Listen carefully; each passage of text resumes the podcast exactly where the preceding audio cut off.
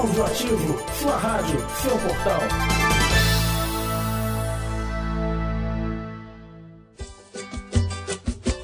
Viver de samba. O samba completa 100 anos. A data é contada a partir do primeiro registro feito na Biblioteca Nacional em 1916.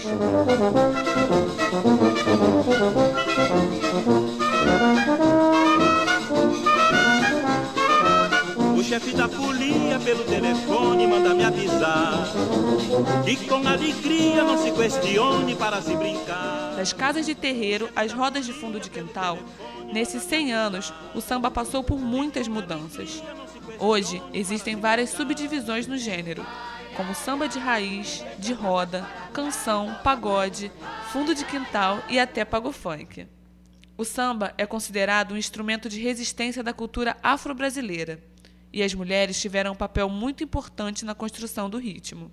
No início do século XX, podemos destacar a importância de mulheres como Tia Ciata do Oxum, Mônica, Amélia e Bibiana, que cediam suas casas para que as rodas de samba acontecessem. Se avançarmos um pouco no tempo, encontramos outras figuras femininas, Jovelina Pérola Negra, Bete Carvalho, Leci Brandão, Dona Ivone Lara e Clara Nunes são alguns exemplos. Em contrapartida, podemos observar várias composições escritas por homens que exaltam a violência doméstica contra a mulher, a repressão à sua sexualidade e a objetificação do corpo feminino. Piranha não dá no mar, piranha. Somente na água doce se apanha, tá ouvindo piranha? Piranha não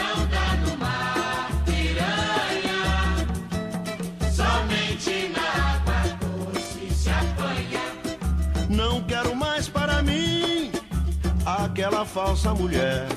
Me comeu a carne toda, deixou meu esqueleto em pé. E eu que fui dono de uma crioula, desses tipo violão. Ela jogava baralho de ronda, bebia cachaça e brigava na mão. Tá ouvindo piranha? Piranha não dá no mar, piranha. Batemos um papo com algumas mulheres que fazem samba hoje. Fabiola Machado, percussionista e integrante do grupo Moça Prosa, fala um pouco sobre preconceito e machismo. O nosso grupo é uma resistência, porque nesses quatro anos a gente já passou por diversas situações, tá? E preconceito e machismo são as, os maiores, assim. E assim, o público maior, assim, 90% do público do Moça Prosa são mulheres. E a gente, o melhor de tudo é quando a gente termina o primeiro bloco, por exemplo, o primeiro intervalo, mulheres chegam pra gente e falam que nós somos referências, sabe? Falam que, cara, a gente nunca viu isso antes, pô, parabéns. E, e frequentam a nossa roda sempre. O Moça Prosa surgiu há quatro anos na zona portuária, a partir de uma oficina de percussão destinada ao público feminino. O grupo é formado só por mulheres. Ana Priscila, uma das percussionistas do Moça Prosa, chama atenção para um detalhe. Os lugares de atuação das mulheres no samba são bem demarcados. Realmente, sempre existiu mulher no samba, mas sempre existe mulher cantando. E, e, isso, assim, mulher tem uma grande abertura. Qualquer mulher que chegar numa roda de samba para cantar, ela vai cantar. Agora, sentar, pegar o instrumento e tocar é outra história. Ela, a mulher, mesmo a cantora, ela ainda é vista como um adorno, sabe? A diva. E quando, é, e quando você está tocando, você está executando um papel que na cabeça da, da maioria das pessoas é de homem, sabe? Então, aí quando as pessoas veem a gente tocando, metendo a mão na massa, aí fica, nossa, fica, até, fica um estranhamento e uma admiração ao mesmo tempo, mas rola um estranhamento. Roberta Nistra conta que tocar um instrumento de percussão ainda causa estranhamento na maioria das pessoas. Mas a gente tem muita dificuldade de achar mulher que toca. Por exemplo, cavaquinho e violão, acho que a gente tem hoje a Roberta, Yasmin, a gente conta no dedo violão também. Samara Líbano, a Manuela, qual é o seu nome? Sobrenome? A Manuela Marim.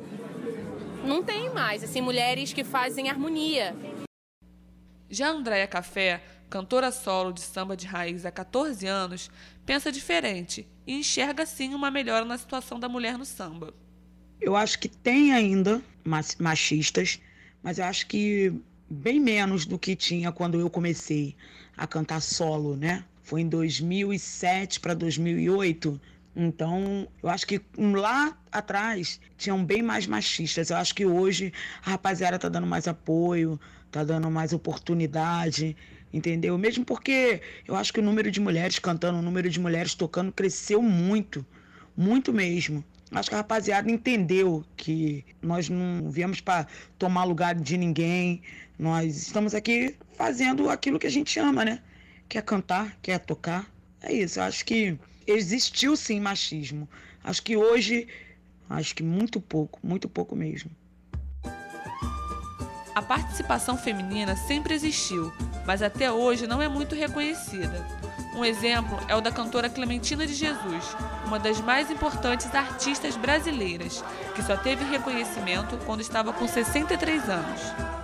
Outro caso é o da Beth Carvalho, que lançou vários cantores como Zeca Pagodinho, Arlindo Cruz e Jorge Aragão, mas poucas pessoas sabem disso. Nesse centenário do samba, o Audiativo homenageia as mulheres sambistas, compositoras, intérpretes e percussionistas. Todas elas tiveram um papel crucial na preservação desse ritmo que é patrimônio cultural do Brasil. Clara Estel para Audioativo. Numa